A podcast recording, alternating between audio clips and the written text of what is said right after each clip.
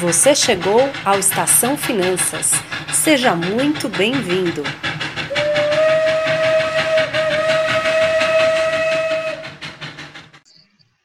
Olá, pessoal, tudo bem? Aqui é Ana Ruth. E aqui é Ana Breda. Vai começar mais um Estação Finanças. Hoje nós vamos fazer um balanço do mês de abril, vamos conversar um pouquinho sobre o que aconteceu do ponto de vista econômico, o que aconteceu do ponto de vista dos investimentos e das finanças pessoais, né? Todas coisas que impactam diretamente na nossa vida, na minha, na sua, na da Ana Breda. Ana, me conta um pouquinho aí. Dos nossos ouvintes. Né? Dos nossos Vamos ouvintes, lá. exatamente. Bom, então vamos fazer um resumo aí, praticamente já fechou o mês de abril, né? É, do que a gente está vivenciando. Março, aparentemente, foi o, o pico da, da crise, né? A gente falando aí do, do Covid-19, mas na verdade o pico da crise para nós mais no mercado financeiro até do que a pandemia de fato. Ainda tenho escutado muito que a parte, o pico da, da, da crise, da pandemia vai acontecer agora, final de, de abril, começo de maio, e está todo mundo muito é, ansioso e talvez até na expectativa de ver o que, que, de fato vai acontecer. Nos mercados agora de abril, o que, que aconteceu? Foi uma reviravolta, digamos assim, mostrou bem o que, que é mercado financeiro com bastante volatilidade, né? Março, bastante volatilidade para baixo, enfim, é, né? Os mercados caindo bastante, praticamente todas as classes de ativos. E o que aconteceu nesse mês foi justamente o oposto, né? Foi uma recuperação forte de várias classes de ativos, principalmente, né, capitaneado aí pela parte da renda variável, né, as ações, digamos assim. Então, a gente tem, só para passar alguns números para a gente ter uma ideia, é, enfim, Nasdaq nesse mês subindo 14%. O que, que é Nasdaq? Tá Explica para os ouvintes. Boa. Desculpa, bem colocado. Nasdaq é o índice de tecnologia é, de ações americanas, de empresas americanas. Né? E, então, ele é um índice que compõe as grandes empresas de, de tecnologia americana e serve como referência. Existem até. Bom, depois a gente entra no detalhe que eu falo produtos para a gente investir diretamente, mas a Nasdaq é um índice de, é, de, de renda variável muito importante ligado à tecnologia. O mais conhecido que a gente mais fala é o S&P 500, onde englobam as 500 empresas uh, de maior uh, market cap brasileiro de capitalização, de brasileiro não, desculpa, americano, e que esse mês subiu 11% praticamente, e no ano está caindo ainda 9, mais ou menos em torno de 9%. E a Bovespa, que é onde todo mundo gosta de, de saber o que está acontecendo, está no ano subindo 10%, né, 10,8% até agora, e, desculpa, é, vamos lá, no mês subindo 10,8% e no ano caindo em torno de 28% ainda, né? A Bovespa a é bolsa... o índice que mede a bolsa brasileira, né, Ana? Isso. Exatamente, que foi uma das bolsas é, de valores, né, bolsa de renda variável que mais sofreu com a crise é, desde que começou a crise, né? Então, comparado com outros é, mercados que são parecidos com o Brasil, o Brasil é quem mais sofreu. Aí, quando teve em março aquela volatilidade de uma forte realização, né, na queda nos valores que, que a gente viu, né? O que, que essa alta toda quer dizer? É, basicamente, assim, o mundo, de fato, a, a, as notícias, elas não mudaram. A gente vê uma melhora relativa na parte da saúde do que tem acontecido, mas a gente ainda não encontrou uma vacina. Então, quando você vê uma alta tão forte na, nas bolsas mundiais, existe um questionamento do porquê que voltou essa alta. E também, da mesma forma como as pessoas questionam por que, que caíram tanto os mercados em março. Em março foi o susto do que está acontecendo, de um, de um fator que a gente não consegue prever, é, é, é, que a gente não, anteve, não anteviu o que estava acontecendo e que a gente também, na verdade, não sabe ainda como lidar. Então, essa retomada, é, para mim, ainda ela é uma retomada muito especulativa, apesar de que existem, de fato, algumas ações que foram feitas pelos governos, né, vários estímulos monetários é, pelo governo, por, por, vários governos de vários países para tentar conter o que estava acontecendo nessa crise é, de saúde, que ainda não é uma crise financeira, acho que é importante a gente reforçar isso, mas que tem um impacto muito grande. E, e, em função disso, quer dizer, esses estímulos todos que Estados Unidos uh, fez, que Brasil anunciou, que Europa anunciou, isso fez com que os mercados, né, os investidores ficassem um pouco mais confortáveis do que estava acontecendo, no sentido de dar uma tranquilidade de que os governos não vão permitir que aconteça uma quebradeira generalizada e em função disso fez com que a, a, o humor né, dos investidores subisse muito e essa alta toda. Além disso, a gente tem também, é, a gente está no final do primeiro trimestre, no qual a gente vai ver vários resultados, e principalmente de empresas, né, divulgação de resultados, que a gente já espera que tenha aí um impacto em relação à Covid-19, mas uh, basicamente foi uma recuperação para uma estabilidade do que estava acontecendo, de uma queda muito acentuada que aconteceu em março. Não é justificável ainda o que está acontecendo. A gente viu semana passada, né, há um tempo atrás, existem algumas questões políticas que estão acontecendo no Brasil, que isso também está gerando maior volatilidade, aumento de uma certa incerteza, que fez com que o mercado ficasse um pouco mais, é, apesar de estar positivo agora, semana passada ele também ficou bem negativo. Então, é, na verdade, o que a gente está vendo é, é uma volatilidade acima da média, mas que a gente está é, tá vendo que, de uma certa maneira, tendo uma ação global como, como um todo, né, seja de governos e das empresas, para tentar é, para tentar minimizar o impacto dessa crise. E aí o que eu queria trazer é, em função disso, né, eu estou falando de uma coisa muito global, macro, do que está acontecendo, seja de, né, em relação à economia quanto ao mercado financeiro, mas isso tem um impacto muito grande nas nossas finanças pessoais. E o que eu tenho visto as pessoas questionarem muito né, do que está acontecendo na vida delas agora, e muitas é, empresas de fato estão realmente tendo, fazendo uma redução no salário, né, cortando os salários, e as pessoas falam, tá, eu estou vendo essa alta toda acontecer, estou vendo meus salários reduzirem, e o que eu faço com o meu dinheiro nesse momento, né, como é que eu me organizo em função da desse cenário que está acontecendo, né, de receitas menores, e ao mesmo tempo eu fico vendo o mercado financeiro subir, será que eu deveria investir em alguma coisa que vai ajudar a aumentar aí parte da, do, da, do meu dinheiro, né? E aí, Ana, eu queria que vocês falassem um pouco sobre isso. É, Bom, é só, acho que também um comentário, né, para quem está ouvindo pela primeira vez a gente, a Ana usou agora a palavra volatilidade várias vezes. Volatilidade é a mesma coisa que oscilação, né, gente? É você ter colocado seu investimento lá, você colocou mil, num dia você tem mil e duzentos, no outro dia você tem oitocentos, no outro dia você tem. Isso é volatilidade, esse movimento de sobe e desce nos investimentos. Então, estou falando isso para quem está pela primeira vez ouvindo a gente, que a gente sabe que temos ganhado ouvintes novos aí a cada dia, então só relembrando que são coisas que a gente já explicou em outros programas, mas é legal relembrar, né? E a Ana fez aí um bom cenário do que está acontecendo. É...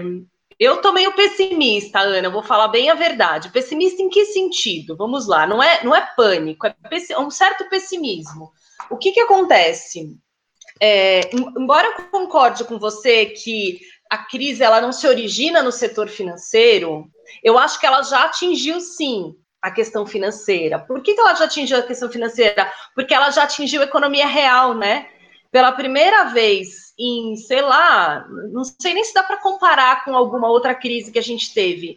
As pessoas não estão, a, a, economia não está girando porque as pessoas não podem girar a economia. Né? É uma situação muito diferente. As pessoas não podem sair de casa e comprar coisas. É, é o que eu só ia, eu concordo com o teu ponto, mas na verdade a minha colocação é que na verdade a, a crise ela vem de um, do, do setor de saúde. Isso, né? e vem de fora um do dos setor grandes financeiro. É, e um dos grandes impactos que vai que essa crise vai provavelmente deixar é no setor financeiro, é Exato. na economia real. Mas o que é importante é que não é uma crise financeira. A crise, o que está acontecendo com a economia, e nós estamos entrando num processo recessivo, o mundo está entrando num processo recessivo, é em função do que está acontecendo com a questão de saúde pública, né? É, então foi só isso que eu quis colocar, isso, porque as pessoas estão é, falando que é uma crise financeira, não é uma crise financeira, mas a gente de fato vai sentir. Isso vai é sentir, né? já, já, estamos sentindo. E, né? e, ela, e ela chega no financeiro por último. Primeiro ela passa pela economia real. Tá? Então, assim, é claro que alguns setores da economia continuam movimentados, até porque as pessoas né, fazem compras na sua casa, compram coisas no supermercado. Esse setor, aliás, deve ter aumentado, o setor alimentício, a gente ainda não tem dados para isso, mas provavelmente aumentou. Eu não sei vocês, eu já vi esse efeito no meu orçamento doméstico, assim, da minha casa, e no orçamento de vários clientes, de que teve um aumento, assim, né? Uh, na parte de alimentação, mas tem Sim. queda em tantos outros setores que dificilmente vai ser o suficiente, né?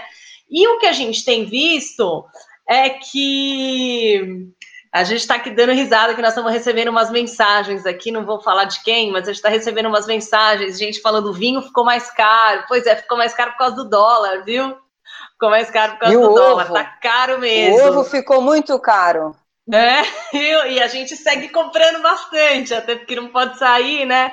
É um pouco do lazer aí que a gente tem. É, mas quer dizer, então assim, acaba, é isso que a Ana falou, é uma crise que vem de um setor que não tem nada a ver supostamente com a economia, mas que impacta diretamente, impacta diretamente o nosso bolso. Então, assim, a gente já tem um número grande de pessoas desempregadas, a gente já tem, apesar dos auxílios do governo, né, uh, que no Brasil estão mais tímidos do que em outros lugares, mas estão acontecendo, é, não é suficiente para recompor a renda das pessoas, e a gente tem muita gente que trabalha ou como CLT, ou como PJ, ou como autônomo, que não perdeu o emprego, mas que já tem queda na renda. Então, nós já temos várias notícias de pessoas que perderam um percentual importante da renda, e mesmo que se resolva todo o problema mês que vem, coisa que não vai se resolver, né, gente? É, vamos, vamos falar a verdade, né? Estamos aqui no começo de maio, é, não tem uma expectativa ainda, pelo contrário, a gente está tendo um aumento agora nessa curva no número de casos. É, muitas dessas empresas já falaram, essas quedas na renda elas vêm para ficar pelo menos o ano todo. Tem várias empresas falando isso. Tá? Então, nesse caso, o que, que as pessoas devem fazer? A minha opinião é que elas devem proteger o patrimônio e reduzir as despesas. Essas são as duas medidas a serem tomadas imediatamente. Então, ai, a bolsa está aumentando, está crescendo, eu vou perder oportunidades é, e tudo mais. É, mas eu acho que ainda assim não a pessoa não deveria se expor a riscos desnecessários, a não ser que ela tenha muito dinheiro sobrando, né? E estamos falando de pessoas com mais patrimônio, mas pessoas com menos patrimônio que tiveram impacto na renda devem segurar. Essa é a minha posição. Não sei a sua, Ana. Sem dúvida, eu concordo com você. Eu acho que o mais importante agora, e, e, a gente fala, principalmente quando a gente não sabe como vai ficar o horizonte lá para frente, né? É, a gente tem que preservar ao máximo o nosso patrimônio. Quando a gente diz preservar o patrimônio, é simplesmente que ele não perca mais o seu valor. Né? É, independente do que está acontecendo no mercado, oportunidades elas sempre vão surgir, mercado financeiro, como na vida, né? A gente todo dia tem oportunidades de ter coisas novas e, e, e boas surpresas na vida. O mercado financeiro também é assim. Então não pensem é, que as pessoas que vocês estão perdendo alguma oportunidade. É, o mais importante é sempre um planejamento, preservar esse patrimônio, entender como é que a vida vai ficar, né? É, pós é, Covid-19, que ainda nem dá para a gente imaginar, porque a gente ainda não tem de fato uma, uma solução. Então as pessoas vão ter que se adequar é, é, a esse novo cenário que, na, ao meu ver, a gente, ter, a gente tem pelo menos duas etapas, né? A emergência, que é o momento de agora, que todo mundo foi forçado a, a de fato, realmente parar meio que a vida, né? Os custos reduziram drasticamente, mas quando a gente tiver retomado, os custos eles não vão ter, eh, não vão continuar tão reduzidos que nem eles tiveram enquanto a gente estava na quarentena. Quando voltar à quarentena, naturalmente, algumas despesas, a maioria das despesas, elas vão retomar,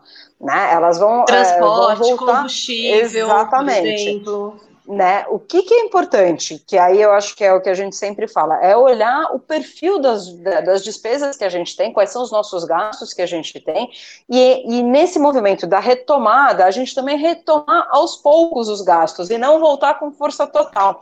Né, a gente já falou isso em alguns outros é, podcasts, né? Eu já falei que eu vou querer extravasar também, todo mundo está um pouco com aquela sensação de muito contido, mas que a gente defina isso e não perca o controle. Eu acho que a retomada, até para os nossos gastos, elas têm que ser aos poucos, né?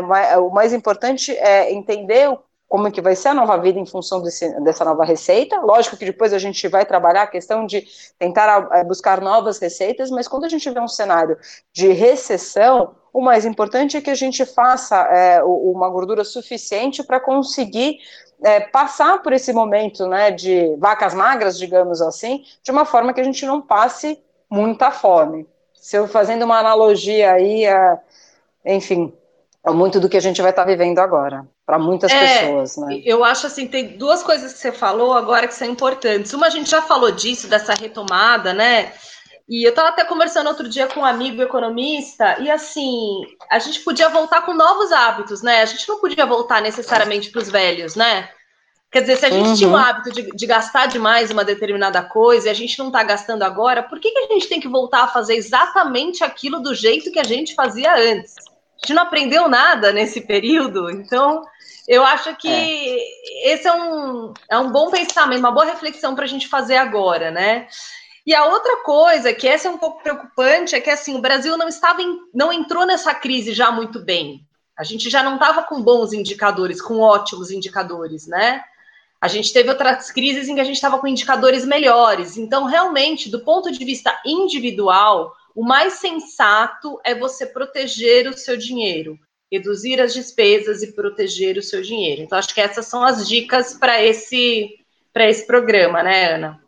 E aí você podia Exatamente. dar uma dica de como as pessoas podem fazer, se a pessoa conseguir uma sobra no orçamento, o que, que ela pode fazer para proteger? O que, que é proteger o dinheiro agora? Dá uma dica prática.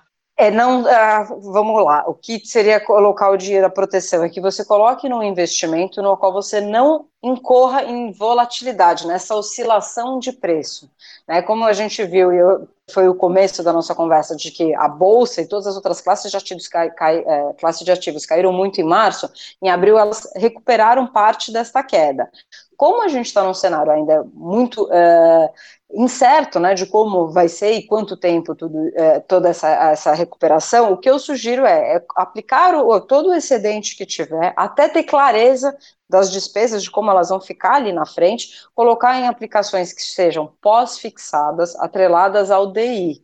O que, que é muito importante agora, acho que isso é uma dica importante. Quem não for colocar na poupança, que a poupança é uma opção, seja é, tesouro direto, que está um pouco tesouro direto pós-fixado, vocês conseguem comprar e vender naturalmente, não Selic, tem né, mais Ana? o risco, é, Selic, desculpa, exatamente, mas se as pessoas optarem por comprar fundos, né, é, fundos de renda fixa atreladas à EDI, é muito importante agora a gente tentar procurar fundos que tenham uma baixa taxa de administração. Uhum. Isso é um detalhe pequeno, mas que algo que já está rendendo muito pouco, tudo que a gente puder gerar de eficiência é sempre bom, mas o foco é investir em ativos de renda fixa que sejam considerados atrelados a pós-fixado ou a Selic. Aí você consegue proteger o máximo do seu patrimônio, pelo menos por agora. Você pode ser um CDB com, com sem carência? Eu acho que não é o ideal, porque se você precisar desses recursos não, sem carência, daqui a pouco, sem carência. ah, sem carência, sim, tudo bem. Pode ser sim. De bancos de primeira linha, de preferência. Lembra que né? esse dinheiro não é um dinheiro que é para render, é um dinheiro que a gente está guardando para entender como é que a vida vai ficar, né? No, no, curto prazo, na questão da emergência, no médio prazo e no longo prazo. Uma hora que a gente tiver mais clareza, aí a gente pode gerar mais eficiência no patrimônio. Mas por enquanto é o ideal é que ele fique preservado. Legal, Ana, obrigada. Tenho certeza que as pessoas vão aproveitar muito essas dicas. Estamos com vocês, nos acompanhem e até a próxima. Obrigada. Termina agora Estação Finanças. Muito obrigada e até a próxima parada.